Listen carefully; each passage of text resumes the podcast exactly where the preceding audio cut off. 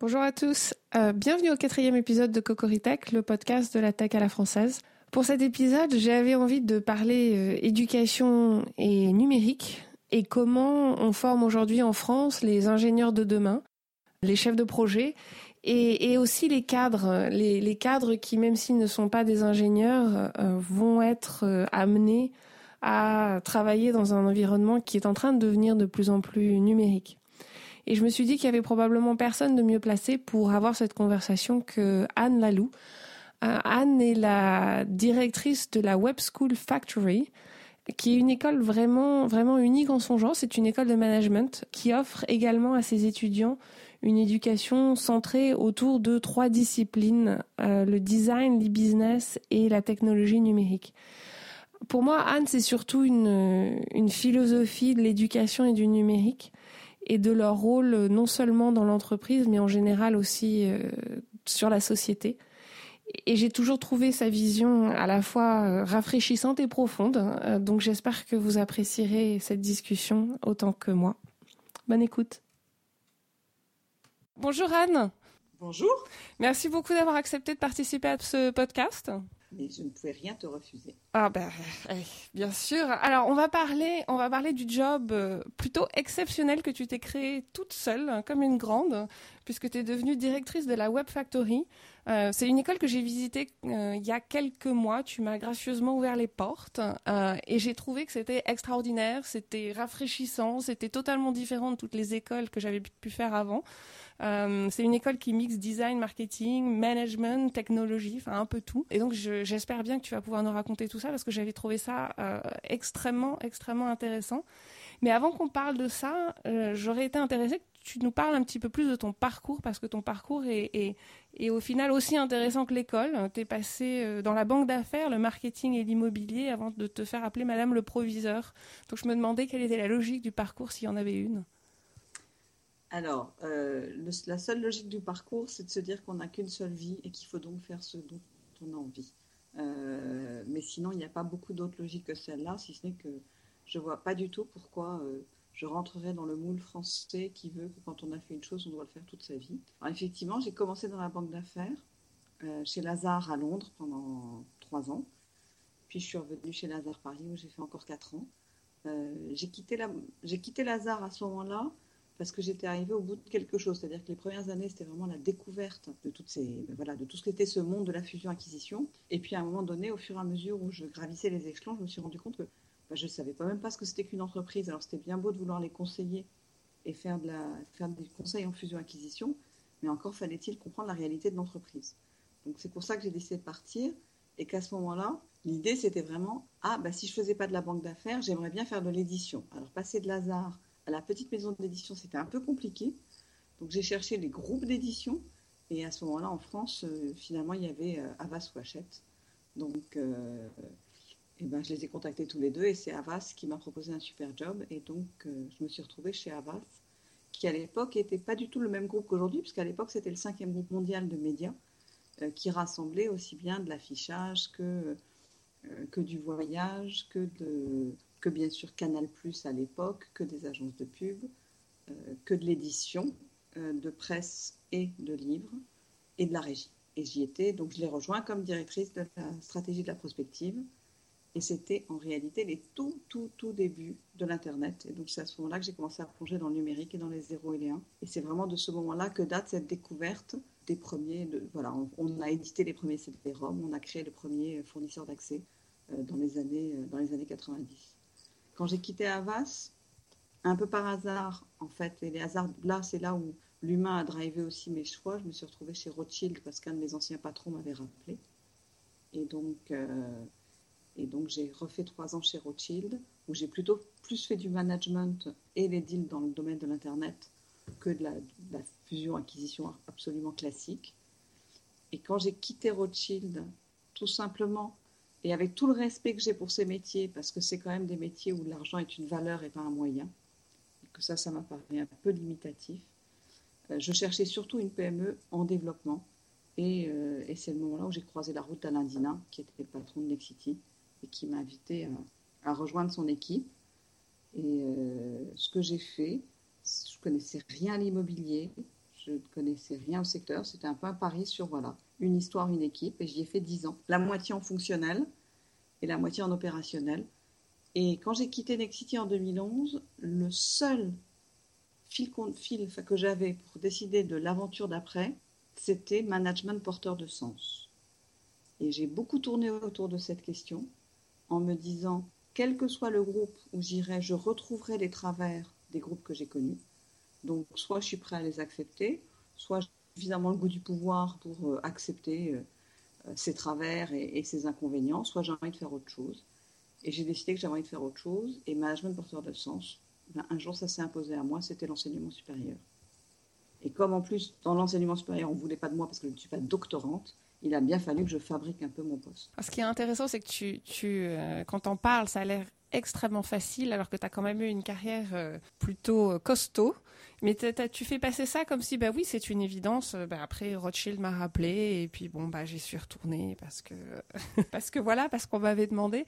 qu'est-ce que tu as, que as appris dans ces, dans ces différents, dans ces différentes sociétés qui t'a permis de, de créer l'école? Parce que c'est quand même, enfin, l'enseignement, c'est quand même quelque chose de fondamentalement différent euh, du business, non? Totalement. Qu'est-ce que j'ai appris? Euh, Chez Lazare et chez, Rothschild, j'ai quand même appris la valeur travail, quand même, et qu'on n'arrive à rien sans rien. Et, euh, j'ai aussi appris à maîtriser parfaitement la, la matière financière. Et encore aujourd'hui, quand tu maîtrises la matière financière, tu acquiers beaucoup de liberté parce que tu sais gérer ton actionnaire. Et l'actionnaire, ce qui l'intéresse, c'est la matière financière. Donc si tu sais lui délivrer ce qu'il veut, euh, alors tu as la liberté opérationnelle et la liberté d'action. Donc, euh, et moi, ça, ce qui m'intéresse aujourd'hui, c'est la liberté et pouvoir faire des choses. Hein. Donc, euh, et ça, la, maîtrise d'un budget, de la, du du contrôle de gestion, etc., c'est vraiment quelque chose que j'ai complètement appris dans ces années-là. Et puis aussi, il ne faut pas il ne faut pas le sous-estimer. Moi, je le sous-estime en permanence, mais j'ai conscience que c'est aussi la construction d'un réseau formidable. Parce que ce qui est dingue quand on est chez Lazare ou chez Rothschild, c'est que même à, même à 21 ans, quand on est euh, une petite jeune qui débarque, on se retrouve dans les réunions avec les patrons et que si euh, on a un petit peu de savoir-être, et ça je vais y revenir parce que c'est ce que j'essaie d'enseigner à mes étudiants, euh, si on sait être euh, dans l'écoute et à sa juste place tout en apportant ce qu'on peut apporter à l'édifice, alors on peut très rapidement développer des relations avec des gens juste qui sont extraordinaires et que sinon on n'a pas l'occasion de rencontrer. chez Avas, j'ai appris beaucoup de choses, j'ai surtout appris à quel point le système français de grandes écoles pouvait phagocyter des fonctionnements et à quel point la politique pouvait, euh, dans l'entreprise, euh, pouvait intervenir et en fait obérer le bon fonctionnement. C'est-à-dire que vraiment, Havas c'était à l'époque juste après la privatisation. c'était un lieu de baronnie, c'était un lieu où vraiment le politique prenait beaucoup, beaucoup de place.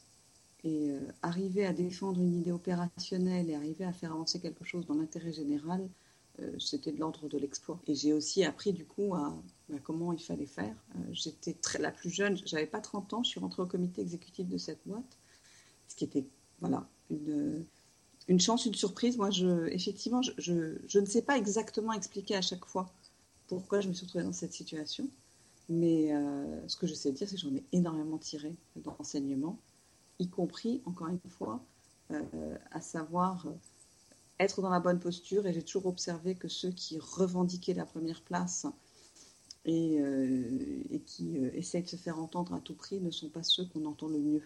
Donc euh, j'ai aussi appris à faire la petite voix et, travailler. le travail, encore une fois, et les réalisations et la compétence, c'est quand même quelque chose qui aide beaucoup dans, une, dans une carrière.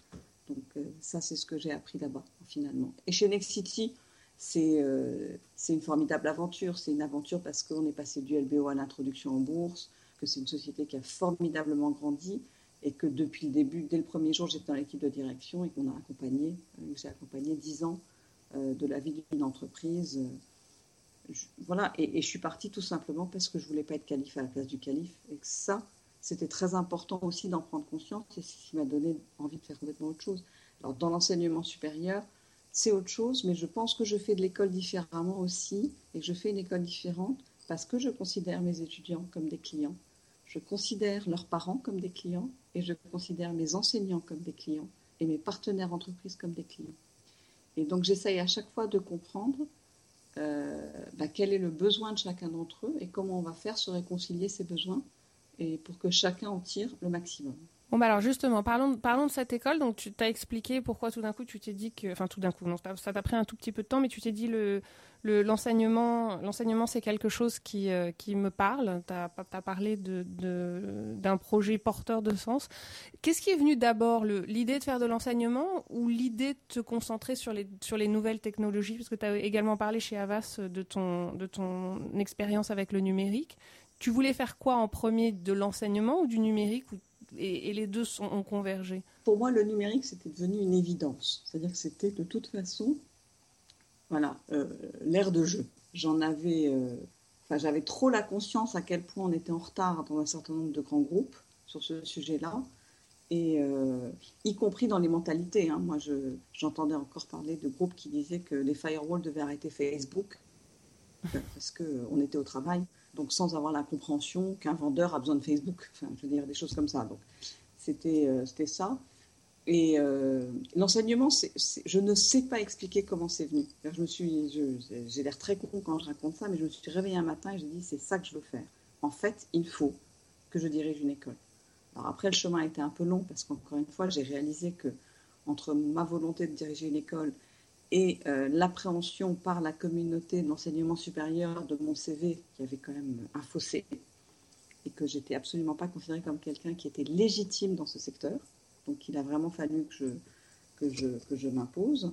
Euh, mais moi, j'avais la conviction qu'on pouvait changer les choses dans ce secteur-là et qu'il y avait des choses à faire pour que, en fait, la vision sur laquelle j'ai construit la Web School Factory, c'est de dire, dans un environnement de plus en plus complexe, je veux donner à mes étudiants le pouvoir sur leur vie professionnelle et qu'ils aient le choix de leur vie professionnelle et qu'ils n'aient pas à la subir. Et, je crois que j'ai été effectivement très touchée par beaucoup de gens que j'ai pu rencontrer dans ma carrière qui finalement euh, subissaient leur vie professionnelle, ils n'y prenaient pas du plaisir et, n'osaient pas changer et les entreprises et les employeurs ne sont pas bons là-dessus. Et je crois que c'est vrai en tout cas, c'est très vrai en France et je crois que c'est vrai dans beaucoup de pays dans le monde. Et donc, il faut que, euh, que la personne ait suffisamment confiance en elle-même et suffisamment d'outils, de savoir-faire et de savoir-être pour pouvoir se dire, ben non, mais je vais changer. Et aussi, je pense que le numérique a changé la donne parce que on n'est plus toute sa vie dans la même boîte. On a non seulement le droit de changer de société plein de fois, mais en plus, on a le droit d'avoir plusieurs métiers en parallèle. Donc ça, euh, c'est tout un environnement qui m'a paru intéressant d'accompagner, que j'avais envie d'accompagner. Encore une fois, tu, as l'air d'avoir fait ça euh, très facilement, mais tu, peux raconter un petit peu les différentes étapes de création de l'école et puis comment tu as réussi à créer cette légitimité? Parce que tu as mentionné déjà deux fois que tu n'avais pas de doctorat, tu n'avais jamais fait d'enseignement, donc tu n'avais pas la légitimité qu'habituellement on attend en France. Comment ça s'est passé le processus, les levées de fonds, etc. etc. Alors, j'ai pas vraiment fait de levée de fonds. Hein. Moi, j'ai eu, eu un coup de encore une de ces rencontres de la vie. En fait, donc j'étais partie sur ce sujet de l'enseignement supérieur avec la décision d'y aller. Beaucoup de rencontres, euh, parce que quand même mon réseau euh, essayait de m'aider et, beaucoup de, et beaucoup de portes qui se fermaient. Et puis j'ai rencontré euh, un entrepreneur qui avait créé un groupe d'enseignement supérieur, principalement à ce moment-là par rachat d'écoles. C'est le rentre en banlieue, c'est Studialis.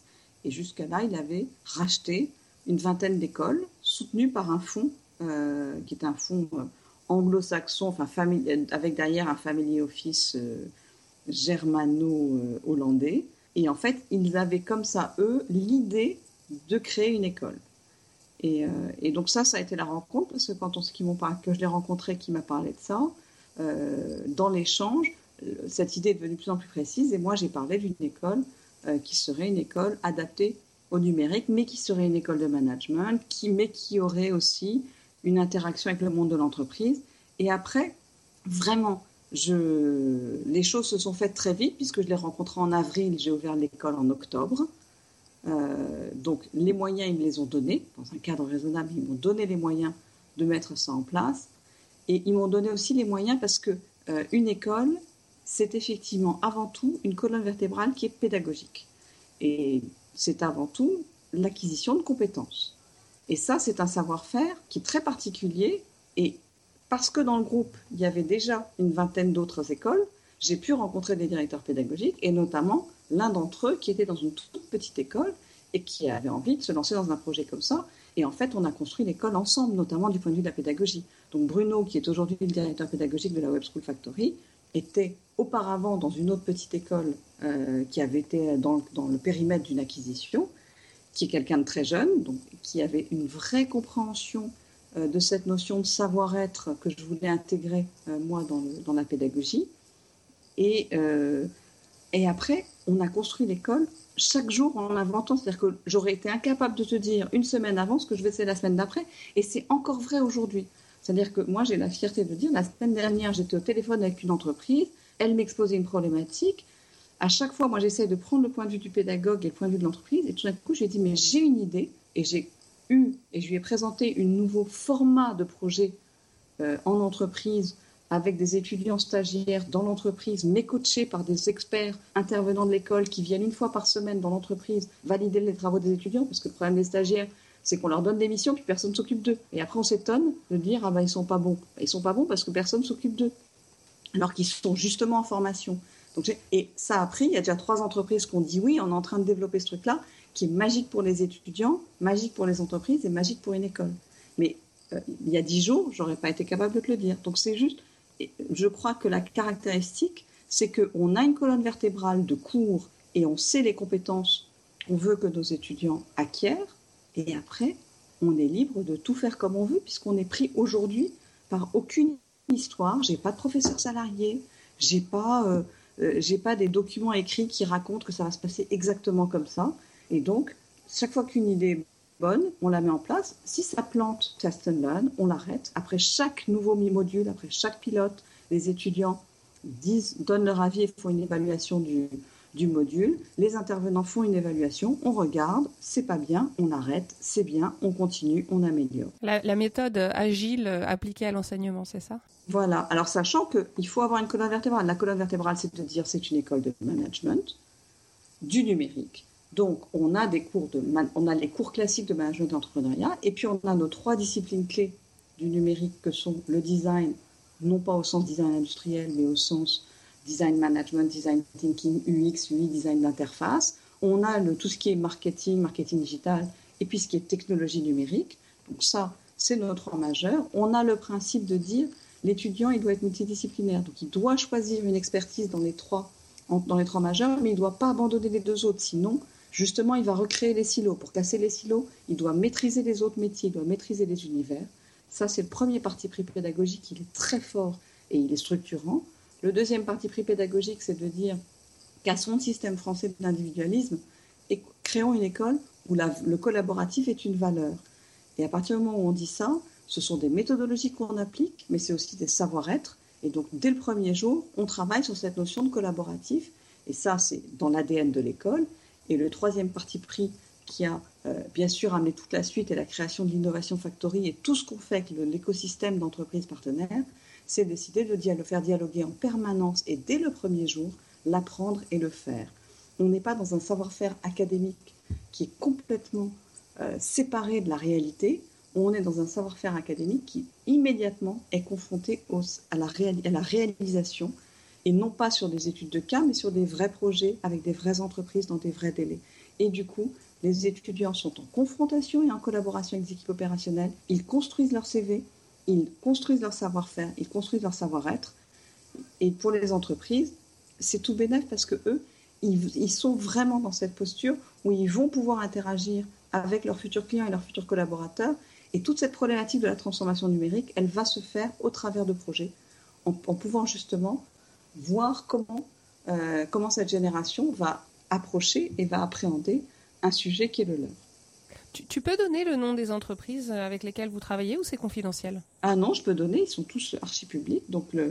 Alors les premiers qui nous ont fait confiance, parce que c'est quand même, ça a été un vrai truc, hein. les premiers qui nous ont fait confiance, c'est Accor, Bouygues Telecom, Kea Partners, qui est un, cabinet de conseil, et euh, Partech. Et c'est important de le dire parce que alors les quatre, ça a vraiment été des coups de cœur et de dire on vient, on y croit. Et en ayant ces quatre-là, Moi, j'ai fait un truc alors qui n'est pas du tout français, je l'ai fait à l'américaine. J'ai loué, bah, grâce à Accor, on a loué une salle au Pullman de 350 places. J'ai invité tout mon réseau et j'ai dit, bah, voilà le projet. À la fin de la soirée, soit vous êtes suffisamment à le suivre et il existe, soit il n'existera pas. Et en fait, j'ai fait comme un charity dinner. Et on a présenté tout le projet avec accord, avec Télécom. On a dit, ben voilà comment, voilà les pilotes qu'on a fait, voilà comment on veut le faire, voilà l'objectif, voilà l'intérêt pour vous, voilà l'intérêt pour nous, voilà les conditions financières, voilà comment on veut le faire. Et à la fin de la soirée, il y a eu suffisamment de personnes qui ont dit, on vous suit. Et donc ce soir-là, il y a Dargo Lombardalos, la BD belge, qui a dit on vous suit. Il y a Pernod qui a dit on vous suit. Il y a Nexity qui a dit on vous suit. Et, et, du coup, on s'est retrouvés avec en tout cas le nombre minimum de partenaires qui permettait de lancer l'aventure. Donc aujourd'hui, il y a 40 partenaires euh, qui sont, il y, a la, il y a la Française des Jeux, il y a le PMU, euh, il y a euh, Natixis, il y a, il, y a, il y a, Banque Populaire, il y a, voilà. On, a à peu près tous les secteurs. Le seul secteur que je n'ai pas encore réussi à faire venir, bizarrement, parce que je suis convaincue qu'on a plein de choses à faire avec eux, c'est le retail, c'est la, grande distribution. Ouais, bah, écoutez, c'est un c'est un appel à partenariat, c'est ça? Absolument. euh, comment, les, comment les parents et les étudiants, mais je pense surtout aux parents en fait, réagissent euh, à cette flexibilité dont tu, dont tu parlais? Parce que sur un système scolaire français, on est quand même assez habitué à des programmes écrits noir sur blanc, euh, à des objectifs très très clairs. Et je dis pas que c'est forcément une bonne chose, mais en tout cas dans le dans l'esprit français. Euh, les, parents en général ont bien envie de savoir ce que leurs enfants apprennent et, qu'est-ce qu'ils vont sortir, euh, qu'est-ce qu'ils vont avoir à la sortie de l'école. Comment, tu expliques aux parents cette mobiliser, cette flexibilité dans l'enseignement que leurs enfants vont recevoir? Parce que justement, on a tenu compte de ça. De toute façon, à partir du moment où euh, l'école délivre un titre certifié, on s'inscrit dans un cadre et on s'inscrit dans un référentiel et on a de toute façon des compétences très bien identifiées que nous devons transmettre et qui doivent être validées. Donc pour les parents, il y a un cadre rassurant parce qu'il y a des acquisitions de compétences et, elles sont très claires. C'est la forme que va prendre l'acquisition de la compétence qui va varier. Mais du coup, on est vraiment dans cette dualité. On a un cadre, on est un cadre pédagogique euh, et le fait de dire je change mes intervenants, il y a 30% des intervenants qui changent cette année et les professeurs ne sont pas des salariés mais sont des experts, les parents peuvent à peu près l'entendre. Ce qu'ils ne pourraient pas entendre, et pourtant, euh, moi je voudrais le faire venir, et ça arrivera dans les cinq prochaines années, euh, ce qu'ils ne peuvent pas entendre, c'est qu'on ne donne pas de notes. Par exemple, on est obligé de donner des notes encore. Moi je suis convaincue que bientôt, on sera évalué par ses pairs, puisque si on veut travailler sur le collaboratif et en mode projet dans les équipes, l'évaluation par les pairs doit être aussi importante que l'évaluation par les experts, que sont les intervenants. Euh, ça, ils ne pourraient pas encore l'entendre.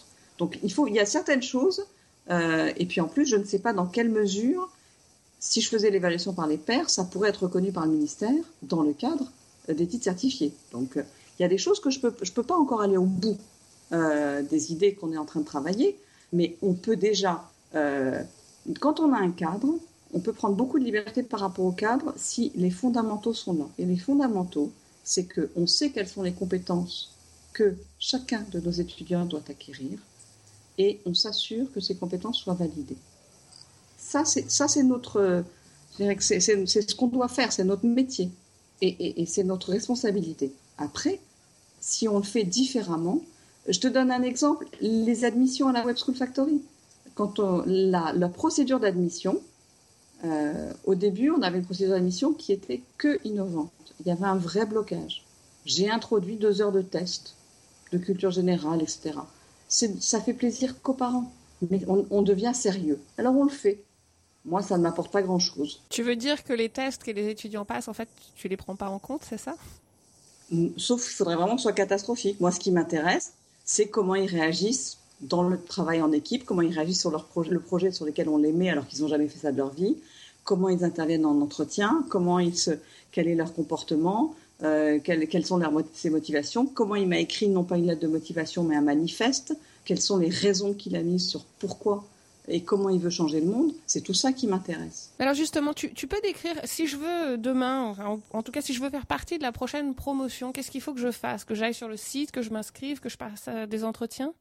Tu vas sur le site, tu t'inscris, alors on te conseillera très rapidement de venir faire soit une journée d'immersion, euh, soit une journée en portes ouvertes, mais on, enfin, on trouve que l'immersion, c'est pas mal parce que, encore une fois, euh, c'est une école un peu particulière et donc autant venir bah, y passer une journée pour se dire tiens, est-ce que c'est vraiment ce que j'ai envie de faire ou est-ce que j'ai envie d'un enseignement beaucoup plus classique? Parce qu'on a des étudiants qui nous quittent parce qu'ils nous disent vous nous donnez trop de liberté, trop d'autonomie. On veut plus de cadres. Très bien. Donc ensuite, on a un dossier de candidature qu'il faut remplir, qui est franchement assez classique et assez formel. La seule chose qui n'est pas classique, c'est encore une fois, je veux pas une lettre de motivation, je veux un manifeste. Pourquoi? Pourquoi vous voulez venir dans cette école? Et ensuite, ils vont être invités à une journée d'admission qui va être en trois temps. Donc le matin, des tests, donc, euh, de culture générale, euh, de, voilà, d'expression écrite, euh, diverses et variées, d'anglais également. Ensuite, ils vont être en équipe de candidats sur un projet. On va leur demander de faire un audit d'un front, d'un site et de nous donner des pistes d'amélioration. On n'attend pas de ça qu'ils nous fassent un vrai audit du front ou de l'UX ou de lui. Ce qu'on veut, c'est voir comment ils vont interagir, qu'est-ce qu'ils vont retenir, euh, comment ils vont travailler ensemble et, comment ils vont justement appréhender le sujet, sachant que quand ils vont présenter, donc l'équipe va, faire son, va faire son pitch et va, et va présenter ses, ses recommandations, on essaye toujours d'avoir quelqu'un du site qu'ils ont audité. Donc déjà, ça les met quand même en situation ils ne sont pas juste en train de passer un oral dans une école. Ils sont déjà en train de se mettre dans une situation professionnelle avec le, le community manager ou bien euh, quelqu'un de l'équipe digitale de, l'entreprise qu'on aura retenu. Et puis après, il y a une heure d'entretien individuel où on va parler avec eux et comprendre, encore une fois, qu'est-ce qui les motive, quelle est leur compréhension du numérique. Euh, on est, par exemple, si c'est un grand gamer, on aime savoir sur quel jeu il joue, comment il joue, parce que ça aussi, nous, on considère que ça, c'est une, c'est une, plein d'informations, c'est une mine d'informations sur, euh, sur cette génération. Euh, on va parler de voilà, quels sont les sites qu'ils fréquentent, quel, quel est leur, quels sont leurs usages sur, euh, sur leur mobile, etc. Mais aussi, moi, ce qui m'intéresse, c'est comment tu te projettes, qu'est-ce que tu as envie d'être et quel rôle tu veux jouer dans, dans cette société. Et tout ça, à la fin, on va décider de, qu'il sera un factorien ou pas c'est pas un, système de recrutement traditionnel, mais ça reste quand même euh, hyper sérieux en fait. Absolument. Absolument. Et, euh, et, par ailleurs, et là où c'est intéressant, c'est qu'en revanche, je, ce qui m'importe moi, c'est d'avoir tous les profils. Donc j'ai des bacs L, j'ai des bacs S, j'ai des bacs ES, j'ai des bacs techniques, j'ai des gens qui ont raté leur concours d'infirmier, euh, j'ai des gens qui avaient commencé une prépa ou une grande école de commerce et qui ont décidé de changer.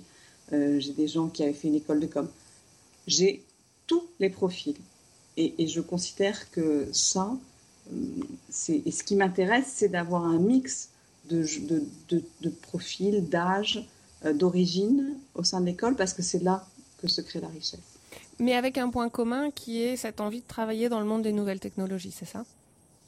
Oui, et en même temps, euh, franchement, euh, c'est pas travailler dans le monde des nouvelles technologies, c'est travailler avec cet outil du numérique qui, de toute façon, irrigue absolument tous les secteurs. Donc, euh, je veux dire, je ne vois absolument pas comment on peut dire je vais demain travailler dans l'entreprise sans avoir intégré ces compétences-là. Si on dit demain je veux être médecin, on peut tout à fait. Et, et, les parcours sont différents et c'est pas pas dans les ce qu'on enseigne qui va quand même permettre d'être médecin. Mais en revanche, si on dit je veux travailler dans l'entreprise, que je veux qu'on veuille créer sa boîte ou euh, j'arrête pas de dire à mes étudiants qu'une boîte c'est quelque chose dans lequel on range quelque chose et pas une entreprise. Euh, qu'on veuille créer son entreprise, ou euh, rejoindre un grand groupe, ou rejoindre le tissu industriel français dans une PME ou dans une tout ça aujourd'hui ne peut pas se faire sans la maîtrise de ces disciplines et du numérique. Et on ne peut pas, pour moi, les, étudiants que je forme sont cette génération qui seront les agents de la transformation des entreprises. Mais ça, tu vois, je pense que c'est évident pour toi, c'est évident pour moi. Je ne suis pas du tout sûre que ce soit évident pour la génération de leurs parents. Et malheureusement, je suis même pas sûre que ce soit évident pour beaucoup des entreprises françaises ou pas. D'ailleurs, je pense qu'en France, peut-être un peu plus que un peu plus que dans d'autres pays. Mais même si je suis entièrement d'accord avec toi, je pense que c'est pas du tout une évidence pour beaucoup de gens. Mais ce n'est pas une évidence pour les, étudiants, enfin les futurs, les lycéens eux-mêmes, puisque aujourd'hui, le choix qu'on leur donne, ce que leur disent les conseillers d'orientation, c'est soit tu veux faire de l'informatique, le numérique c'est de l'informatique, soit tu veux faire du commerce, soit tu veux faire... mais cette notion de numérique qui irrigue absolument tous les secteurs et tous les métiers, euh, c'est quelque chose qui aujourd'hui n'est pas du tout entré dans les mœurs, par exemple, des lycées et de l'accompagnement qui est fait des étudiants, euh, des lycéens, pardon, dans leur choix d'études, justement. Et euh, bien sûr, alors les parents, ils en ont finalement presque plus conscience parce que eux, ils voient bien quand même ce qui se passe dans leurs entreprises et dans les nouvelles formes de concurrence qui arrivent, etc. Donc, à la limite, moi, je trouve que j'ai des j'ai des débats avec les parents où on voit bien qu'ils ont perçu qu'il se passait quelque chose. Alors, ils ont encore du mal quand je leur dis on ne peut pas être un patron demain si on n'est pas capable euh, de dialoguer avec son directeur des, services d'informatique et si on n'est pas capable d'arbitrer sur une architecture de base de données. Alors là, ils me regardent, ils me disent dit n'importe quoi.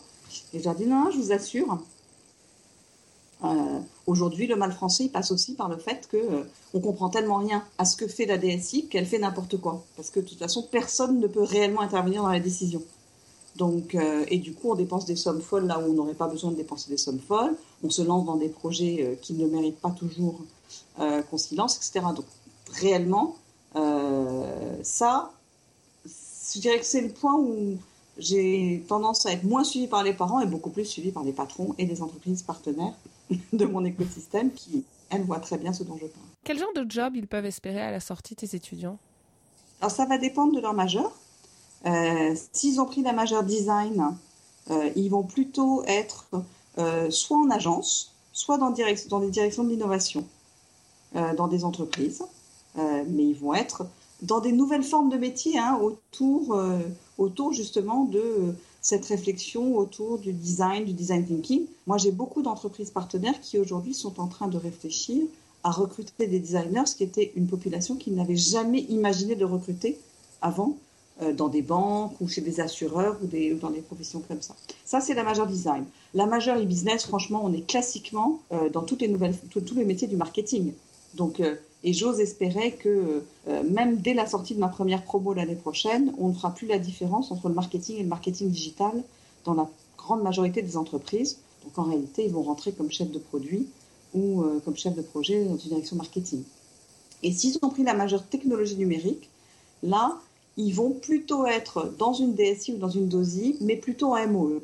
Donc c'est eux qui vont justement orchestrer le dialogue entre la technique et les métiers une vraie palette de, métiers. Si j'ai euh, si j'ai plus de 30 ans, si j'ai plus de 40 ans, si j'ai plus de 50 ans, 50 ans, on s'approche de la retraite, donc c'est peut-être un peu tard, mais euh, et je me dis que c'est l'école que j'aurais dû faire, que j'aurais pas dû faire HEC euh, ou, la fac, que j'aurais pas dû j'aurais pas dû faire ce que j'ai fait en fait, et que le type de métier que tu viens de décrire, c'est exactement ça que j'ai envie de faire. Je, je suis trop vieille pour toi. Du coup, je fais quoi? C'est un vrai sujet. Alors, je, n'ai pas encore. Euh, enfin, si j'aurais tendance à te dire, il y, a y a des executives à, au MIT, à Stanford, à la Singularity University euh, qui préparent à ça et qui justement se sont mis en place. Mais ils coûtent très très cher. Euh, en France, je n'ai pas identifié aujourd'hui de formation euh, qui vraiment permettrait ces changements-là. Et, euh, mais je crois aussi que de toute façon, et c'est aussi ce, qu'on a, ce que nous apprenons, hein, ce que nous enseignons à nos étudiants. Euh, aujourd'hui, les métiers vont changer de plus en plus rapidement. Et ce qui est important, c'est d'apprendre à apprendre.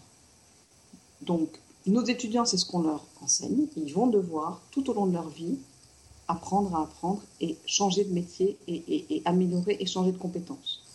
Euh, c'est pas parce qu'ils auront commencé comme ça que ça va être linéaire jusqu'à la fin de leur vie, comme ça a pu l'être d'ailleurs pour, pour moi ou pour, et en tout cas pour des gens de ma génération.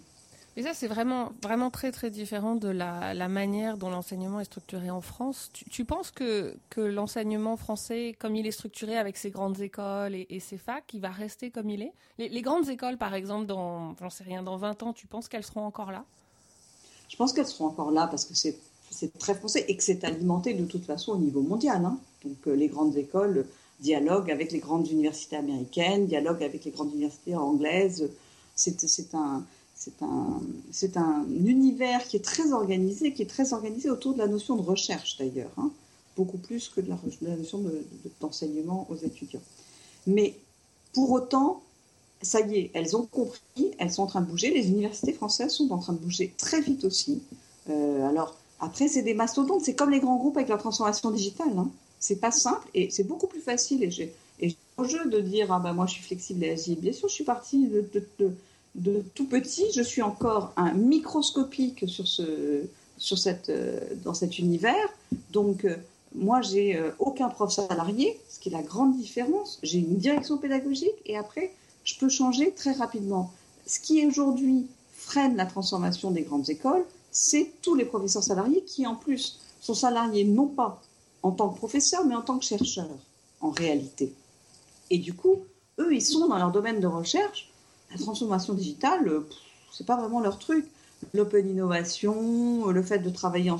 Même la recherche euh, ouverte, hein, ce qui est il y a des tas de débats qui sont en train de, de sortir autour de ça. Euh, c'est quelque chose de très nouveau et, c'est une évolution des mentalités. Pour autant, je pense que l'enjeu il a été compris et que, en plus, sous la pression, euh, très très immodestement, d'écoles comme la nôtre, d'écoles comme 42, d'écoles comme ils sont en train d'accélérer euh, leur changement. J'apprenais que la semaine dernière, l'ENA, quand même qui est le, symbole de l'enseignement français, a fait un hackathon avec 42 tu te vois, disons, j'en sais rien, dans dix ans, tu reçois un coup de téléphone de l'éducation nationale qui te dit euh, Madame Lalou, euh, nous avons une grande école euh, que nous aimerions vous donner pour que vous la restructuriez. Tu, te vois faire quelque chose comme ça? Tu penses que c'est possible?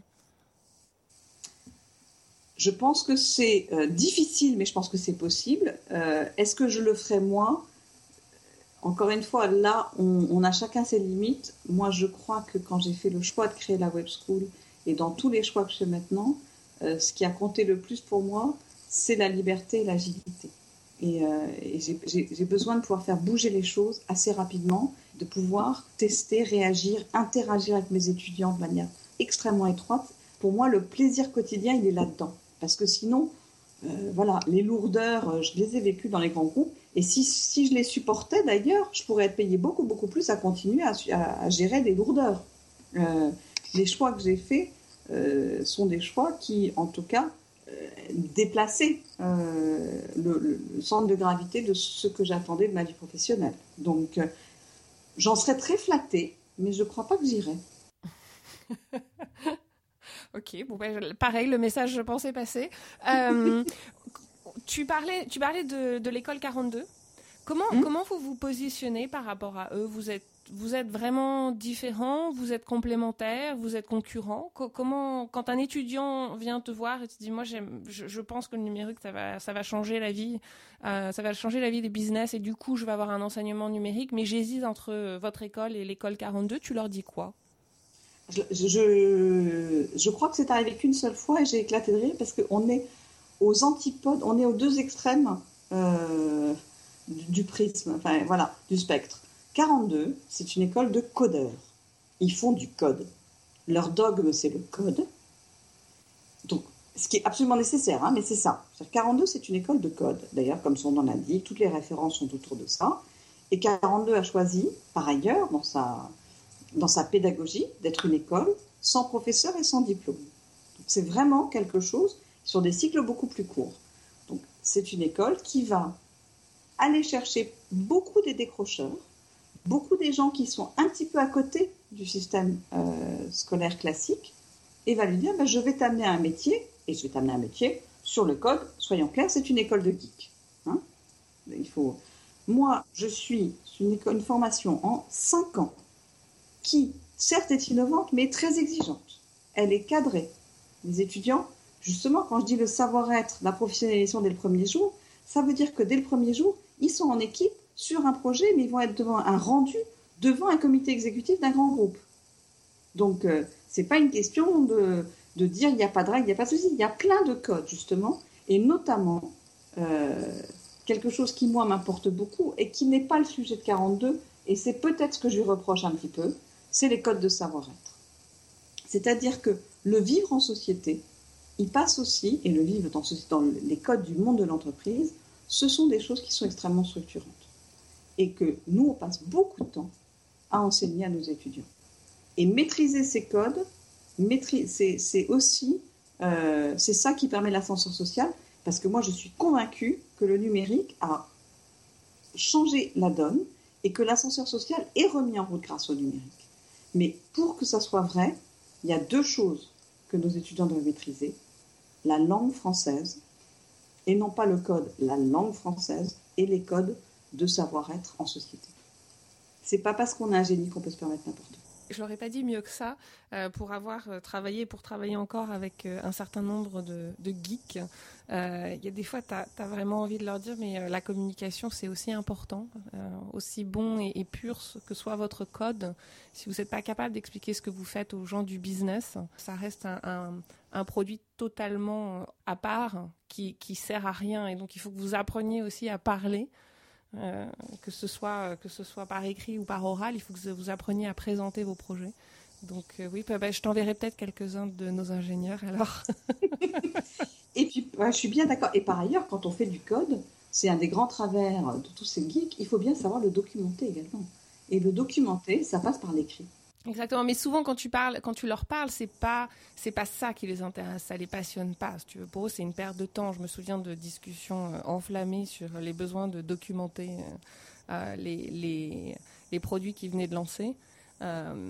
et où on m'expliquait que pendant qu'ils pendant qu'ils écrivaient la documentation, ils amélioraient pas le produit et que donc ce que je leur demandais c'était une perte de temps. Donc je pense qu'il y a, il y a un certain euh, shift à faire aussi euh, parmi les, ingénieurs actuels.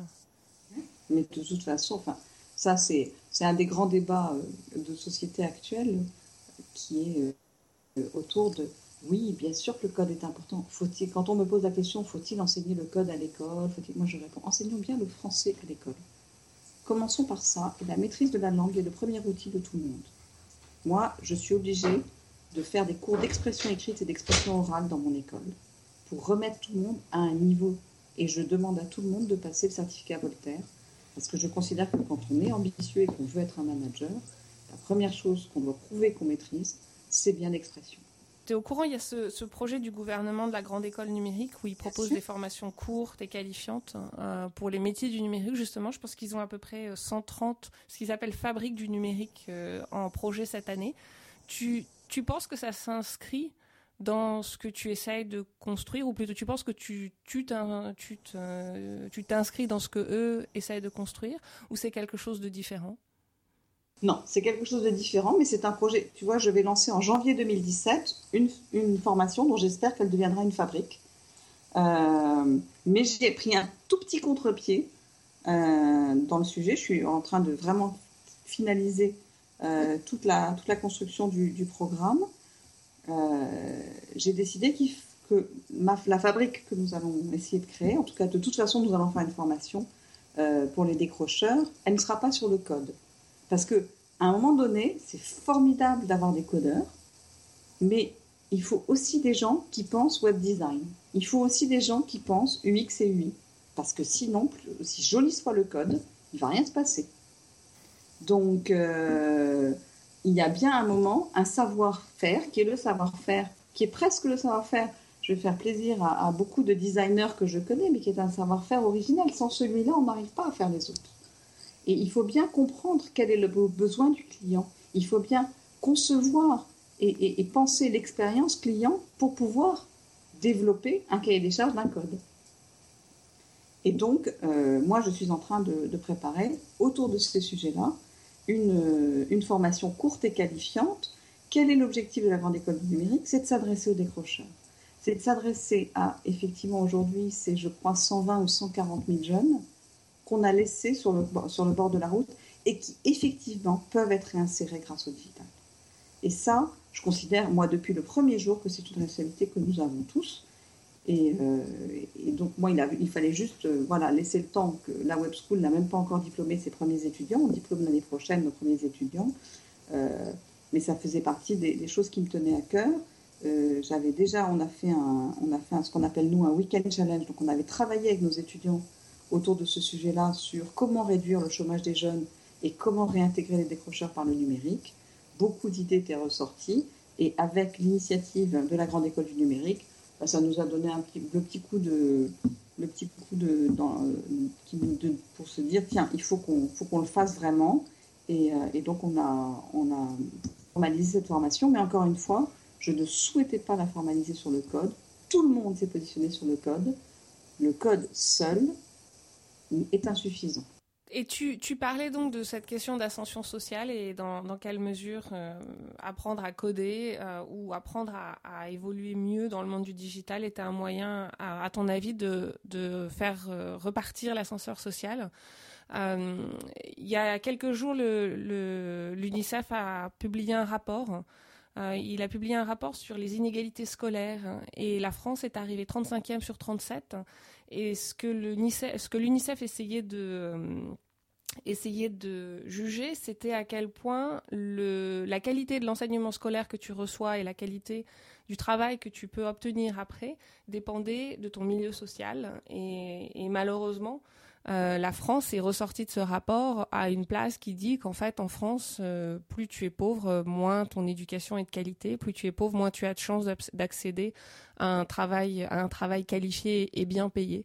Tu penses que euh, tu penses que l'école que tu es en train de que en train de développer et puis le, le les autres écoles qui sont en train de se créer autour, tu penses que ça va aider ou vous êtes juste une, une petite goutte d'eau dans la mer et il va falloir faire plus que ça? On est une goutte d'eau dans la mer parce que c'est dès la maternelle qu'il faut s'occuper de ça. Euh, tout l'idéal français euh, euh, de l'école, pour tous, l'école républicaine, il est effectivement en ce moment mis à mal. Mais, mais c'est ça l'idéal républicain, c'est qu'un enfant, quelle que soit son origine, ils sont égaux ensuite face à l'enseignement, et c'est tout ce qu'il va apprendre et tout ce qu'il va acquérir qui va lui permettre de prendre le pouvoir sur sa vie. Et effectivement, en France, mais euh, on est euh, à l'école euh, selon d'où on vient, selon le temps qu'on passe. Typiquement, je donne un exemple qui m'a frappé parce que par ailleurs, à titre personnel, ma fille est partie un trimestre en Angleterre à 10 ans pour, et elle est revenue. Et qu'est-ce qu'il qu a marqué en Angleterre? Eh bien, ils n'avaient jamais de devoirs. Mais cette inégalité par rapport aux devoirs, elle existe, bien évidemment. C'est-à-dire qu'à la maison, est-ce qu'il y a un environnement qui va m'aider à faire mes devoirs? Est-ce qu'on considère que donc c'est à l'école que se passe la transmission du savoir ou elle doit aussi être faite à la maison? Le simple fait qu'il y ait énormément de devoirs en France qui doivent être faits à la maison suppose que j'ai un environnement familial, que j'ai un, cadre familial qui va me permettre de faire ces devoirs et qui donc qui va me permettre de ne pas être laissé sur le, sur le, sur le bas-côté. Donc oui, je crois réellement qu'en France, on a, un, vrai sujet autour de ça, et, l'école ne, remplit plus sa fonction de, en tout cas, de, remettre de l'égalité euh, des chances à tout le monde. Après, est-ce que des écoles comme nous vont pouvoir le faire? La problématique euh, des écoles comme les nôtres, c'est que sont des écoles privées ou des écoles payantes. Alors moi, j'ai mis en place une fondation cette année. Euh, j'ai pu, avec mes entreprises partenaires, mettre en place des bourses. Donc je vais arriver à avoir allez, mon ambition est d'avoir 10% de boursiers, je vais commencer avec 7-8% de boursiers dans chacune de mes promos. Ce qui est déjà formidable, hein. je veux dire, euh, on n'est pas beaucoup à y arriver. Euh, mais c'est encore largement insuffisant. C'est encore largement insuffisant. Or, si, et j'ai des étudiants remarquables ou j'ai des candidats remarquables qui n'arrivent pas à trouver des financements, parce que les banques, elles ne prêtent pas aux enfants selon leur talent, elle prête fonction du bilan des parents. Donc si mon papa ou ma maman ont fait faillite, déposé bilan une fois dans leur vie, ou sont tout simplement au SMIC, SMICAR tous les deux, jamais l'enfant n'aura un prêt pour financer des études. Et comment on fait alors? Qu'est-ce qui se passe avec eux, avec ces gens qui ne peuvent pas rentrer dans une école comme la tienne? Écoute, il y a deux choses. Moi, c'est vraiment un, de mes chevaux de bataille. Donc aujourd'hui, j'ai déjà obtenu, et, et, ça, je veux les citer parce que il mérite d'être cité. J'ai obtenu de la Caisse d'épargne de france qu'elle fasse des prêts talents. Mais ça, on ne peut le faire qu'à partir de la deuxième année. C'est-à-dire, dès lors qu'un étudiant a prouvé en première année la qualité de ses résultats et qu'il pouvait, euh, et avait du talent et qu'il méritait d'être accompagné, la Caisse d'épargne de France accepte, sur ma recommandation, de donner des prêts sans aucune caution parentale et sans aucune caution quelle qu'elle soit. Donc ça, il y a déjà un quota de prêts euh, que je peux faire. Il y a aujourd'hui des bourses, euh, qui existent. Et sincèrement, là aussi, il y, a y a, quand même des choses qui évoluent et des, choses qui bougent. Et puis sinon, et bien heureusement, il y a des très très bons cursus à la fac. Euh, et donc, euh, il faut absolument pas. c'est pas parce qu'on ne fait pas mon école ou qu'on ne fait pas une autre école qu'on est n'a aucune chance dans la vie.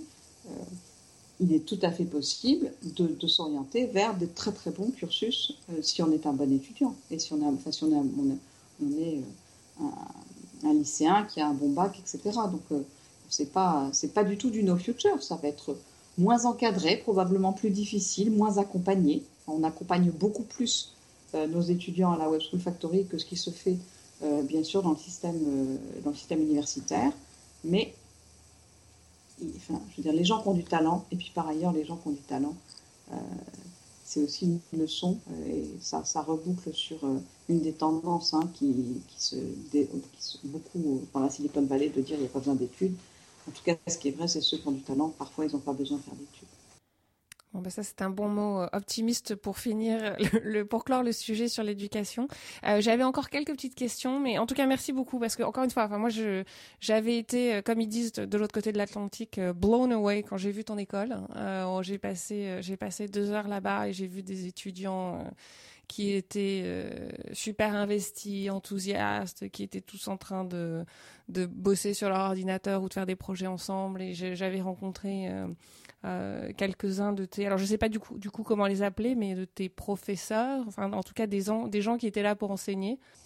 Intervenants, les De tes intervenants. Donc j'avais rencontré quelques-uns de tes intervenants et, euh, et euh, j'avais encore une fois, ça reste très superficiel en une visite de deux heures, mais ça, ça, changeait beaucoup de l'air des, des, grandes écoles que j'ai respirées pendant pas mal d'années. Euh, et du coup, je m'étais dit, hm, dommage, j'ai passé la trentaine, c'est fini. je ne retournerai plus à l'école, mais si je devais aller à l'école, c'est plutôt ça vers, vers, vers quoi je m'orienterais. Euh, alors du coup, oui, donc quelques questions qui n'ont rien à voir avec l'enseignement, mais, euh, mais avec lesquelles j'aimerais finir. Euh, tu as, fait toute ta carrière en France, euh, à, part, à part effectivement 4 ans, je crois, chez Lazare à Londres, 3 ou 4 ans. Il y, a une raison pour laquelle tu n'as jamais eu envie de t'expatrier? Oui, mais elle est très personnelle. C'est que moi, j'ai vécu à l'étranger de l'âge de 18 mois à, l'âge de 15 ans. J'ai changé de pays tous les 3 ans parce que mon père était diplomate. Et que donc, en fait, j'avais assez envie de me poser quelque part. Après, euh, j'ai toujours un rêve, et peut-être que j'y arriverai, de, créer euh, quelque chose et d'arriver à vivre, mais non pas dans la Silicon Valley, mais à New York quelques années, parce que j'ai ce... Voilà, je trouve qu'il y a une énergie dans cette ville qui me donne très envie. Euh, alors, est-ce que ça sera une antenne de l'Innovation Factory? Est-ce que ça sera une antenne de la Web School Factory? Je ne sais pas, mais euh, ça fait partie des choses dont j'ai envie. En revanche, tous ces nouveaux territoires, l'asile, l'Eldorado de la Chine, moi j'ai trop vécu euh, toutes ces différences culturelles dans mon enfance. J'ai besoin de retrouver des référents culturels. C'est un truc très perso. J'ai besoin d'être dans des territoires où j'ai des référents culturels. Euh, j'aime pas être perdue dans, les références. Ok, bah écoute, on attendra donc une antenne, euh, une antenne de la Web Factory à New York. Il y a plein de Français là-bas, surtout euh, à New York et New York, San Francisco. Ça, ça, grouille de Français partout, donc je pense que le jour où tu décides d'y aller, il y aura un écosystème qui, t'attendra. Si, si, tu pouvais changer une chose en France, parce que donc toi, tu as pris une décision très très claire et visiblement très pensée de venir t'installer en France. Euh, si tu devais changer une chose, ce serait quoi? Euh, Alors, il y a plusieurs réponses possibles parce que moi, c'est la mentalité. C'est-à-dire que je crois réellement que la France a besoin de redécouvrir le collectif et l'intérêt général. Et euh, si on découvrait le collectif et l'intérêt général dans toutes les organisations, que ce soit au niveau d'une entreprise, au niveau des écoles, au niveau de dans, toutes ces, dans tous ces sujets-là, et non pas l'individualisme et toujours mettre en valeur le gagnant, celui qui est le meilleur, qui a le droit du coup d'écraser tout le monde parce qu'il est le meilleur. Euh, je pense qu'on arrivera à faire changer plein de choses dans notre pays, avec plus de bienveillance et plus de collaboration. Mais ça, ça va complètement à l'encontre de, de l'esprit euh, tech en général. Enfin, moi qui passe pas mal de temps dans la Silicon Valley, c'est quand même euh, une, euh, une société qui est basée sur euh, le mérite, en tout cas c'est comme ça qu'ils le décrivent. Euh, et, en fait, la, philosophie sous-jacente, c'est de dire que le meilleur gagne. Et, si j'ai gagné, en fait, c'est que j'étais plus fort, plus smart, que j'ai travaillé plus dur que vous. Et donc, c'est intéressant que tu parles du collectif et de l'intérêt général parce que la, sphère dans laquelle tu as décidé de travailler, elle, est, elle est très liée à cette à cette philosophie de que le meilleur gagne et, si j'ai gagné, c'était forcément que j'étais le meilleur. Oui. Alors, deux choses. La sphère dans laquelle j'ai choisi de travailler, c'est-à-dire le numérique, elle va, c'est juste euh, quelques mois d'avance avant que tout le monde comprenne qu'elle concerne tout le monde. Donc, c'est pas une question de. On est plus sur euh, un groupe de. Et, d'ailleurs, moi, quand j'organise des learning tours pour mes entreprises, je vais jamais dans la Silicon Valley, parce que ça, c'est pour moi la tarte à la crème. Euh, je vais beaucoup plus aller à Shenzhen, à Tel Aviv. Enfin, pour moi, il y a plein d'autres endroits. Moi, je ne nie pas l'importance de la Silicon Valley, mais pour moi, la côte Est est tout aussi importante, etc. D'une part, la notion de numérique comme un monde à part, euh, il va falloir qu'on arrête ça, parce que le numérique, c'est nous tous et tout le monde, et absolument, enfin, personne n'y échappe. Et on n'en est qu'au début, parce que je pense qu'avec tout ce qui va se passer dans les 5-6 prochaines années, notamment avec l'intelligence artificielle, va encore modifier tous les fonctionnements d'absolument toutes les industries ou toutes les organisations. Donc, euh, après, sur le mérite, euh, oui, mais je trouve qu'aux États-Unis, notamment dans la Silicon Valley, même si on dit toujours il, y a un telle personne qui était le méritant, on reconnaît que euh, l'aboutissement, la réalisation est passé par une équipe, est passé par un collectif, est passé par un collectif de talents. Effectivement. en même temps, il y a toujours un Jeff Bezos ou euh, un, Mark ou, un Steve Jobs qui, sont euh, mis sur un piédestal et euh, malgré parfois des, des, des comportements quelque peu questionnables. Je suis d'accord. Alors, il ne faut pas nier, et moi la première je ne le dis pas, que toute organisation a besoin d'un leader. Donc ça, et le leader c'est celui qui tranche. C'est celui qui a peut-être un peu plus la vision et celui qui tranche. Ça, c'est euh, un truc de management pour moi. C'est euh, c'est extrêmement complexe d'avoir un management complètement euh, complètement égalitaire. D'ailleurs, c'est intéressant. Dans mon nouveau projet en entreprise où il y a trois étudiants qui partent, après avoir discuté avec les étudiants, on a décidé que sur un projet donné, on allait en nommer un, qui était le chef de projet, à charge pour lui de recruter les deux autres dans les deux autres majeurs pour retrouver cette, euh, cette pluridisciplinarité, mais il y a toujours un leader. Il y a toujours un qui va être celui qui va avoir la responsabilité de mener le projet. Et qui aura été choisi parce qu'il avait des compétences et un profil qui étaient adaptés au projet et à l'entreprise. Donc, on est bien. Je ne suis pas du tout en train de dire tout le monde peut être à la place de tout le monde et on est tous égaux et machin. C'est pas du tout l'idée. En revanche, bienveillance et prise en compte du collaboratif, c'est-à-dire avoir la conscience. Moi, j'ai chaque jour, et c'est vraiment très, très, très profond, la conscience que je n'arrive à faire tout ce que je fais que parce que j'ai l'équipe avec moi qui me permet de le faire. Je, sans le directeur pédagogique qui est là depuis le premier jour, il n'y aurait pas de Web School Factory. Il pourrait y avoir toute l'énergie qu'on veut d'Anne Lalou, il n'y aurait pas de Web School Factory. Sans Marie-Laure Henry, qui est ma responsable des relations entreprises et de partenariat et qui gère au quotidien tout ce qu'on met en œuvre avec les autres. Il n'y aurait pas, ça ne fonctionnerait pas. Parce qu'on a chacun nos rôles et que moi, je suis plus la driveuse, celle qui a la vision, celle qui a l'énergie, celle qui met. Et puis après, eh ben, heureusement qu'il y a une équipe avec moi qui est d'accord dans le mode de fonctionnement qu'on a, qu'on a mis en place et où effectivement pour moi ça passe vraiment par un respect extrêmement fort du temps qu'ils y mettent et de l'énergie qu'ils y mettent pour que ça puisse exister. Je suis à, deux doigts de, donner ma démission et de, venir vous rejoindre. Tu m'as convaincu. bon, euh, deux dernières questions, puis après j'arrête de t'embêter. Euh, je, ne peux pas ne pas demander à quelqu'un qui dirige une école euh, quelles sont tes dernières lectures, quels sont les livres que tu recommandes à, tes étudiants de lire?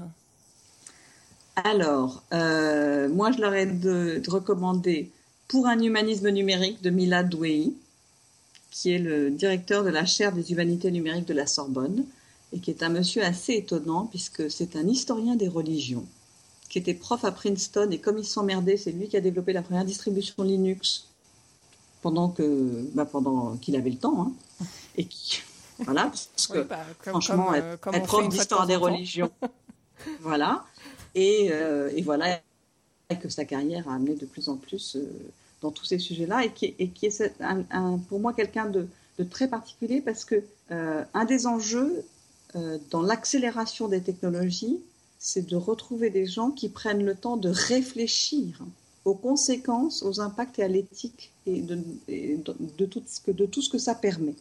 Et finalement, il y en a très peu parce qu'en plus, on n'a plus le temps, ça va tellement vite qu'on n'a plus le temps de la penser. Et, et Milad fait partie des gens qui, pour moi, se sont positionnés et prennent le temps de la penser.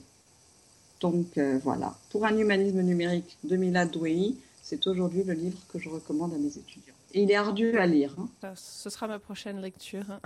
Euh, et donc, tout, tout dernière, toute, toute dernière question. Euh, les trois startups françaises dont personne ne parle mais que tout le monde devrait connaître. Alors, je suis très emmerdée parce que la start-up française dont je parlais, dont personne ne parlait, euh, eh bien, la jeune femme a été nommée dans les 10 euh, personnes les plus innovantes par le MIT la semaine dernière. Donc, tout le monde en parle maintenant, c'est Glowy. D'accord. Euh, qui est issue de la paillasse. Mais, sincèrement, il y, a, il y, a, 10 jours, je parlais de Glowy. Tout le monde disait, mais c'est quoi? Et là, depuis 4 jours, quand je parle de Glowy, tout le monde dit, bien sûr, Glowy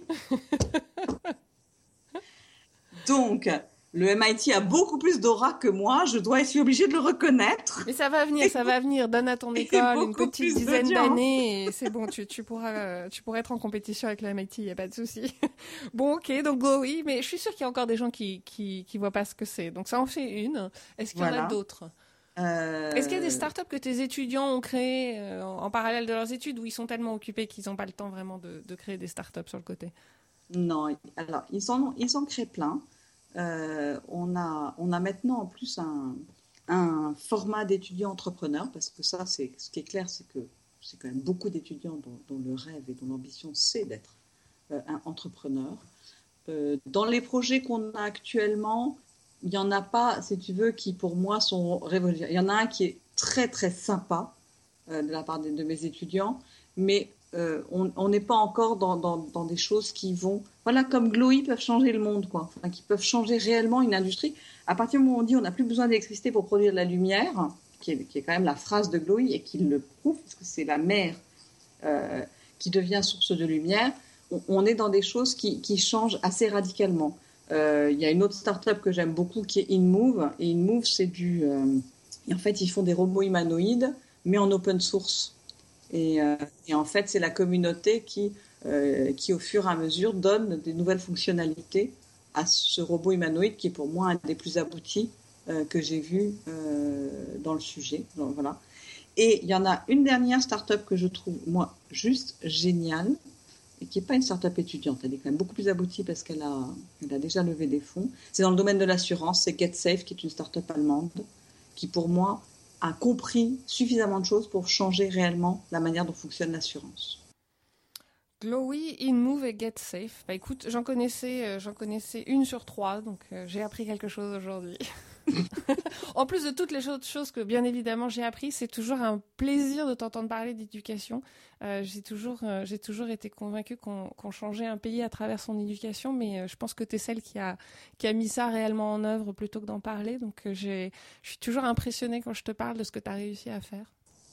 Merci beaucoup, beaucoup. Mais en tout cas, ce que je peux dire là-dessus, c'est que si j'avais pris conscience avant de me lancer de ce que ça représentait, et notamment en charge affective avec les étudiants, je ne, serais pas je ne sais pas si je me serais lancée. Mais maintenant que je suis lancée, euh, c'est quelque chose qui me nourrit chaque jour. Mais tu sais que ça, c'est la parole du vrai entrepreneur. Ils te disent tous la même chose. Si j'avais su ce qui m'attendait, jamais je ne l'aurais fait. Donc voilà, tu es, un entrepreneur euh, pure souche. Anne, merci beaucoup. Merci, bonne journée. Bonne journée. Merci d'avoir écouté ce quatrième épisode de Cocoritac et j'espère que ça vous a donné envie de retourner à l'école ou d'envoyer vos enfants à celle. Alors, vous pouvez nous retrouver sur euh, notre site internet, cocoritech.fr, euh, mais également sur Twitter et Facebook. Et puis, vous pouvez nous écouter sur iTunes, SoundCloud et Stitcher. À bientôt pour un cinquième épisode.